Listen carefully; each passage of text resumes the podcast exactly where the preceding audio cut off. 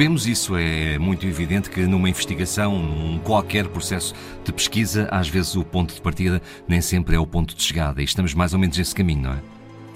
Vamos então, se calhar, começar por recapitularmos as datas desta história. A 4 de abril de 1968 foi assassinado em Memphis o líder do movimento pelos direitos civis, Martin Luther King. Fixemos a data, 4 de abril de 1968. A 19 de abril de 1968, o FBI faz chegar a várias polícias que tinham a função de controlo de entrada de cidadãos estrangeiros no seu território informações sobre aquela que pensavam ser a identidade desse assassino, que estava em fuga. Uh, dão como indicação que ele se deverá chamar Eric Starvo Galt.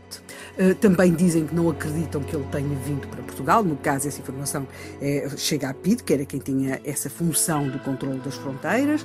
Mas, a 24 de abril de 1968, uh, chega nova informação do FBI. Essa informação uh, diz que uh, o homem que procuram realmente não se chamará Eric Starvogalt, mas sim James Earl Ray.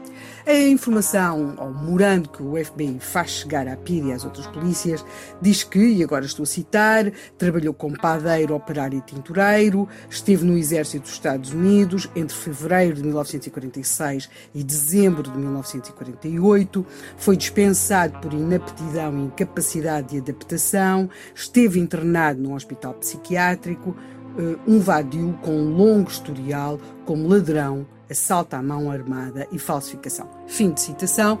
Eh, eu acho que é importante que se fixe esta questão da falsificação, porque a falsificação ou a capacidade de falsificar documentos vai ser muito importante nesta história. Voltando a citar a informação que o FBI faz chegar a 24 de abril de 1968 à PIDE, acerca do assassino de Martin Luther King, eh, também é dito que está fugido da penitenciária estatal do Missouri, deverá estar armado e é extremamente perigoso também, fim de citação, também são dadas, uh, são enviadas a, impressão digital, a indicação de que uh, James Earl Ray tem uma pequena cicatriz no centro da testa, uma outra cicatriz na palma da mão direita. E, portanto, também é dito que este homem tem o cabelo rapado, que não usa óculos. Portanto, são todas estas informações. Eu queria apenas acrescentar, além da questão da, dos dotes para a falsificação, que estas informações sobre o cabelo rapado e o não usar óculos eh, são muito voláteis, porque vendem-se óculos sem graduação, por exemplo, não é? E o cabelo, bem, o cabelo cresce, não é? E, portanto, uh, uh, são dados que não serão necessariamente imutáveis. E por isso, talvez fosse de prestar atenção num homem que, a 8 de maio de 1968, desembarca em Lisboa, no aeroporto de Portela. É um homem que tem 40 anos, aparenta ter 40 anos, tem um passaporte do Canadá e este homem dá pelo nome de Raymond George Sneed. Ele vai alojar-se no centro da cidade, no centro da capital, no Hotel Portugal, e uh, os empregados do hotel, mais tarde, vão descrevê-lo como um homem muito metido consigo. Vão dizer que ele nunca falou com ninguém, ele se limitava a dizer bom dia, boa noite, que nunca fez chamadas telefónicas, não falava com os outros hóspedes, nunca, nunca disse nada, nunca pediu serviço de quartos, por exemplo. Contudo, há um empregado do hotel que diz uh, que ele caminhava de cabeça baixa, que não teve visitas, que não falava com ninguém. Ah, não ser com. Há sempre uma exceção, não é? As exceções confirmam a regra e aqui a exceção vai ser fundamental. Que este homem nunca teve visitas, nunca foi visto com ninguém, não falava com ninguém, a não ser com as raparigas do bar.